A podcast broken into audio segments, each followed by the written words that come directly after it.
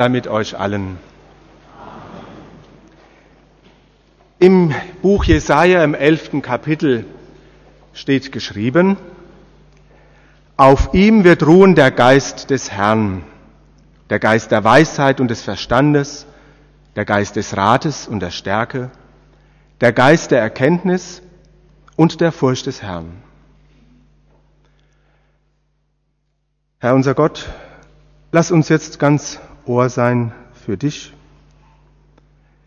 Schenke uns Glauben. Amen.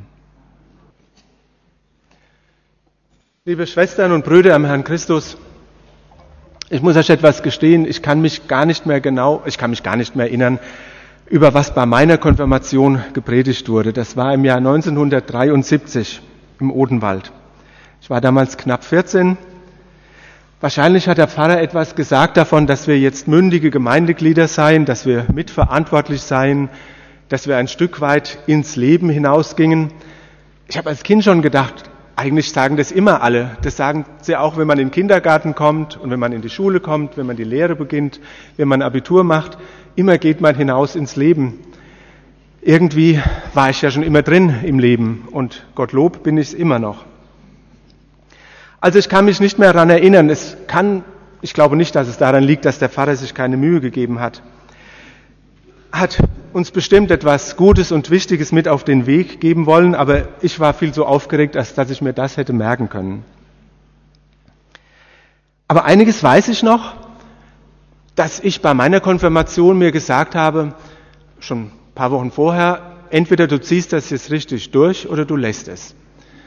Also für mich war das schon ein Punkt, wo ich für mich gesagt habe, das ist ein Tag, wo ich für mich eine Entscheidung treffe.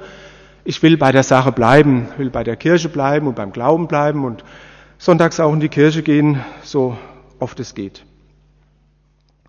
Ich weiß noch, dass ich dann viele Geschenke bekommen habe. Es war ein ganzer Stapel weiße Feinripp-Unterhosen. Einige waren sogar farbig. Das war damals was, war damals was ganz Modernes. Zwei Dutzend Handtücher und geschätzt 60 Herren Taschentücher aus Stoff, die man damals noch hatte. Und ich weiß noch, wie stolz ich damals war, jetzt irgendwie doch mehr dazuzugehören. Und im Odenwald hat es leider, sage ich auch, eine Rolle gespielt, dass man Alkohol trinken durfte bei der Konfifeier. Das war damals so und es gehörte dazu. Und es war aber nicht gut, das sage ich auch. Und ich sage es auch euch, übertreibt es nicht. Aber ihr seid ja nicht im Odenwald, ihr seid ja hier in der Landeshauptstadt, da ist ja alles besser. Ja, dass ich für mich gesagt habe, diese Feier, die soll nicht einfach nur dieses Erwachsenwerden sein, dieses Mündigwerden sein, dass man auch Pate werden kann und all das. Dass ich für mich eine Glaubensentscheidung getroffen habe. Vielleicht sagt ihr, na ja, du bist ja auch Pfarrer. Aber das war damals noch nicht klar, dass ich Pfarrer werden würde. Das hat sich erst später erst ergeben. Aber ich wollte für mich sagen, ich will ernst machen mit der Sache. Das wäre schön, wenn ihr das für euch auch sagen könntet, ihr Konfirmanden. Und ich habe den Eindruck, dass ihr das auch tut. Heute, 45 Jahre danach, ist eine andere Zeit. Es war damals noch die analoge Zeit. Nicht nur, dass man kaum Papiertaschentücher gehabt hat und heute auch viel schönere Unterwäsche hat. Man hat heute auch, man kommuniziert ja ganz anders. Man kommuniziert ja digital. Kaum einer ist unter uns, der nicht ein Smartphone hätte und es auch nicht im Konfirmandenunterricht dabei hätte und manchmal unterm Tisch auch benutzt hätte. Ich muss gestehen, dass ich es auch viel benutze und es ist einfach nur praktisch, vor allen Dingen mit den Kurznachrichten, mit WhatsApp, SMS, Short Messages, kurze Nachrichten. Auch heute in diesem Gottesdienst wird euch Konfirmanden eine Nachricht zugesprochen und ist auch gar nicht lang. Eine SMS von Gott. Die ist ein Segenswunsch und die heißt, Nimm hin den Heiligen Geist, Schutz und Schirm vor allem Bösen, Stärke und Hilfe zu allem Guten, dass du bewahrt wirst zum ewigen Leben. Das sagt Gott nachher im Segen zu euch. Das ist eine ganz persönliche kurze und kräftige Botschaft von ihm. Er kennt euch. Braucht da gar keine Telefonnummer dazu. Er kennt jeden von uns. Er weiß, wie er uns zu rufen hat. Und er ruft uns nicht nur heute an so festlichen Tagen und in Gottesdiensten, er ruft uns jeden Tag. Manchmal merken wir es nur gar nicht. Manchmal in ganz alltäglichen, kleinen Dingen, die wir gar nicht groß wahrnehmen. Ich bin überzeugt, Gott ist immer da. Er ist überall, er ist um uns, er ruft uns, er fragt uns, stellt uns vor Entscheidungen. Diese Zusage von Gott, die wir seit unserer Taufe haben. Konfirmation ist ja nicht etwas, was sozusagen die Taufe erst in Geltung setzt. Das hat man, haben einige Theologen mal so gesagt, das ist aber falsch. Die Taufe, die gilt schon immer. Und den Heiligen Geist haben wir auch schon immer. Hast du auch gesagt, konfirmiert werden wir eigentlich unser ganzes Leben lang, nicht nur an einem so festlichen Gottesdienst. Konfirmiert wird man zum Beispiel auch im Unterricht, indem man darüber spricht, was unseren Glauben hält und trägt und wie es ist mit Gott, mit der Schöpfung und mit Christus. Konfirmiert werden wir schon in den Kindertagen, als unsere Mutter zum ersten Mal über unserem Bett gebetet hat und uns gesegnet hat. Das war eine Konfirmation, eine Befestigung im Glauben. Und diese Kurzbotschaft, die habe ich vorhin ausgeführt mit diesen Worten aus dem Buch Jesaja. Der Geist des Herrn, und da wird beschrieben, was dieser Geist ist der Geist der Weisheit und des Verstandes, der Geist des Rates und der Stärke, der Geist der Erkenntnis und der Furcht des Herrn, der Gottesfurcht, der Ehrfurcht. Vielleicht sagt er, na ja, das sind halt fromme Worte und Sprüche, wie sie in der Kirche halt so gemacht werden. Aber ich glaube, in diesen Worten Gottes steckt tatsächlich viel, steckt Kraft sowieso darin. Und auch in den einzelnen Worten, die da genannt werden, steckt viel. Weisheit, damit beginnt es.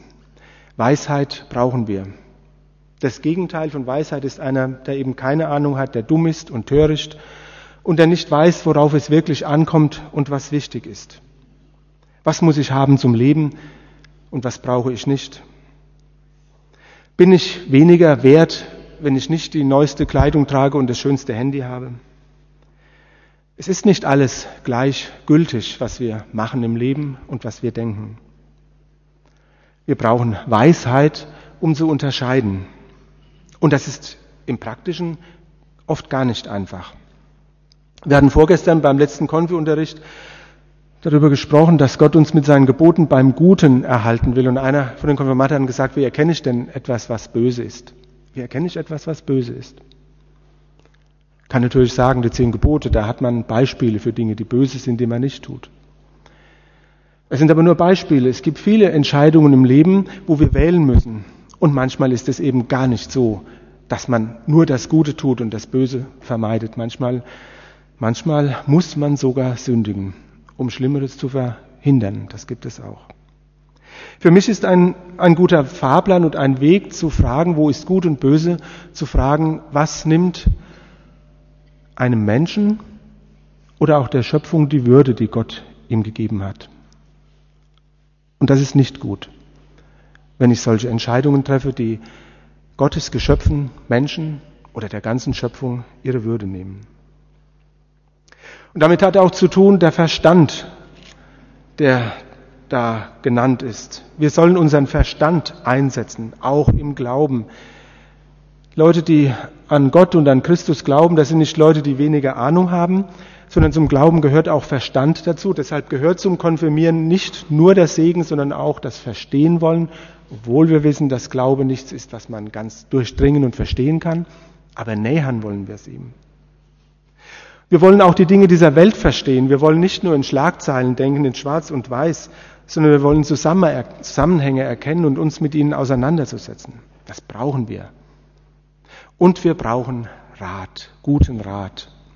Das heißt zum Beispiel, dass wir unsere Gaben, die wir haben, unsere Talente miteinander teilen, dass wir Rat annehmen und auch guten Rat geben können. Keinem hat Gott alles gegeben und keinem hat er nichts gegeben. Wir brauchen einander. Ihr Konfirmanden habt das ab und zu im Unterricht gespürt, wenn einer keine Ahnung mehr hatte, hat ein anderer was gewusst. Und so ist es aber sonst im Leben ja auch. Das wisst ihr und das wissen wir alle. Wir brauchen einander, wir brauchen guten Rat, der am Ende von Gott selbst kommt. Und wir brauchen Stärke. Stärke brauchen wir, gerade dann, wenn es zum Weglaufen ist und wir es nicht mehr aushalten können. Wenn unsere Lebensplanungen durchkreuzt werden, dass wir dann bei der Sache bleiben und auch im Glauben bei der Sache bleiben und sagen, ich lasse mich nicht irre machen. Und wenn es mir dreckig geht, dann sage ich dieses dennoch, was Hiob in der Bibel gesagt hat, dennoch bleibe ich stets an dir, denn du hältst mich. Und Erkenntnis brauchen wir, dass wir tiefer schauen, tiefer als das Display des Handys und des Computers. Vor allen Dingen, das wird als letztes genannt, brauchen wir Furcht des Herrn, Ehrfurcht, Gottesfurcht oder Frömmigkeit.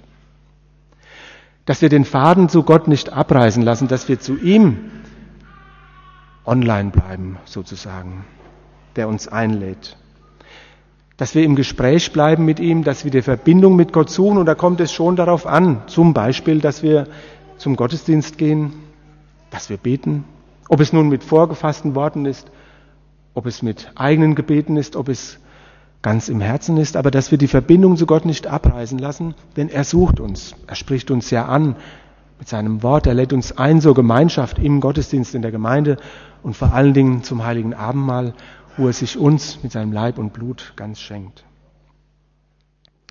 Es sind Kurzbotschaften von Gott, die uns heute gesagt werden, eine Kurzbotschaft des Segens, die uns ermutigen, die euch Konfirmanden ermutigen, euren Lebensweg als Christ weiterzugehen. Was mache ich mit einer Kurzbotschaft, wenn ich sie im Handy bekomme? Erstmal gucke ich sie in der Regel ja an, dann könnte ich sie löschen wenn ich sie gar nicht mehr brauche. Ich könnte sie auch speichern, könnte sie bearbeiten und natürlich auch beantworten. Löschen wäre für eine Botschaft von Gott kein guter Gedanke. Löscht den Geist nicht aus, schreibt der Apostel mal. Kann man den Geist Gottes auslöschen, wenn man sich nämlich abwendet? Man kann auch vom Glauben abfallen, wenn man von Gott gar nichts mehr wissen will. Natürlich, er ist größer als unser Herz, aber es kommen nicht alle einfach so in den Himmel, nur weil sie so brav sind. Deshalb schon gar nicht. Nicht löschen, nicht auslöschen den Geist. Speichern, das wäre auch zu wenig. Dann würde ich vielleicht die Talente, die ich habe, begraben. Aber bearbeiten, antworten, das wäre ein guter Umgang mit dem Geist. Und das alles aber eben nicht aus eigener Vernunft noch Kraft, weil ich ja irgendwie Glaubenseinsicht habe oder weil ich so fromm bin. Alles nix. Auch Pfarrer sind nicht furchtbar fromm. Die Konfirmation, die baut auch nicht auf unser Versprechen, was ihr nachher ablegt, was wir in jedem Gottesdienst ja miteinander sagen, wenn wir unseren Glauben bekennen, Glaubensbekenntnis und Liedern. Aber das ist nicht, worauf der Glaube steht, sondern der Glaube steht auf dem, was vorher geht, auf dem, was Gott tut und was Jesus an uns tut. Ich werde euch nachher diesen Segen Gottes, die Zusage, seinen Beistand zusprechen und euch segnen. Ich lege spürbar die Hand auf euch. Und ich benutze bei dem Segen, das ist in unserer neuen Agenda, in unserem Gebetbuch so drin, benutze ich auch Salböl, ein kleines bisschen, nicht so, dass euch die ganzen Haare verklebt werden. Salböl in der Bibel, das ist, spielt eine große Rolle.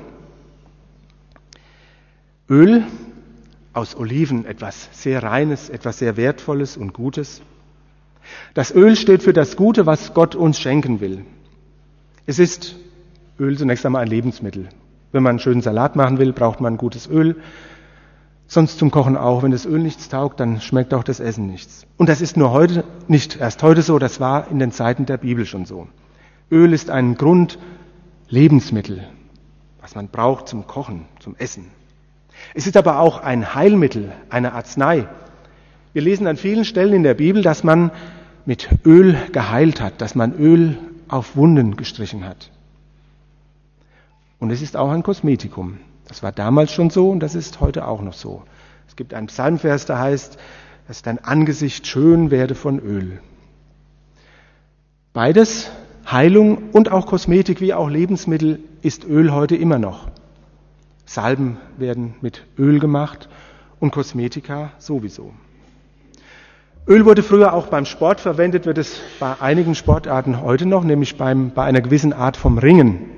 Da ölen sich die Leute ein. so dass sie ganz glitschig sind. Und zwar möglichst glitschiger als der Feind. Und das finde ich ein ganz tolles Zeichen. Das will Gott uns nämlich geben. Er will uns nicht glitschig machen, er will uns aber geschmeidig machen. Es gibt nämlich einen Feind, mit dem wir zu kämpfen haben. Der ist gar nicht sichtbar und das ist auch gar nicht immer lustig. Luther sagt, der altböse Feind, der Satan, der Diabolos, das heißt übersetzt der Durcheinanderbringer, der, der unsere Werte, der alles Gute ins Böse verkehrt, der unsere Lebensentwürfe durcheinander bringt, der uns vor allen Dingen vom Glauben abbringen will, mit dem haben wir zu kämpfen. Und da will Gott uns beistehen. Wir brauchen das nicht aus eigener Kraft zu tun. Er gibt uns seinen Segen, sodass der altböse Feind uns nicht packen kann. Er soll uns nicht packen und er wird es auch nicht. So wahr Christus uns gerufen hat und wir ihm folgen im Glauben. Vor allen Dingen wurde aber Öl verwendet im Alten Testament, um Könige zu salben und Priester. Ein König zu sein und ein Priester, das war etwas ganz Besonderes. Und im Alten Testament ist die Rede davon, dass einmal einer kommen wird, der ist ein Superkönig und ein Superpriester, wie es noch nie einen gegeben hat. Der heißt einfach nur der Gesalbte. Auf Griechisch der Messias. Oder der Christus. Und wir, ihr Konfirmanden und wir alle, wir tragen seinen Namen. Wir nennen uns Christen. Wir nennen uns Christus. Und das dürfen wir. In den Augen Gottes schaut er uns an mit all dem, was in unserem Leben so schief gehen mag. Und das wird bei euch genau wie bei mir und bei euch hier in der Kirche einiges sein. Er schaut uns an als Christus. Wenn wir im Glauben an Christus, im Bekenntnis zu ihm kommen, dann schaut er nicht unsere schwarzen Herzen an, unsere verfehlten Lebenswege, unsere Sünde und Schuld, die wir aufladen, sondern er schaut das an, was Christus uns getan hat. Ein Ehrenname. Wir sind Gesalbte, die wir den Namen Christi tragen. Botschaften von Gott, kurze, lange, Botschaften im Leben, die uns gesendet werden. Manchmal merken wir sie gar nicht, manchmal merken wir sie erst hinterher. Im Gottesdienst merken wir sie auf jeden Fall. Bearbeiten, antworten, habe ich gesagt. Die einfachste Kurzantwort, die ist ein Wort. Die heißt Amen. Das ist gewisslich wahr, hat Luther gesagt, heißt es übersetzt, so sei es, ich bin dabei, ich mache mit, ich glaube und vertraue.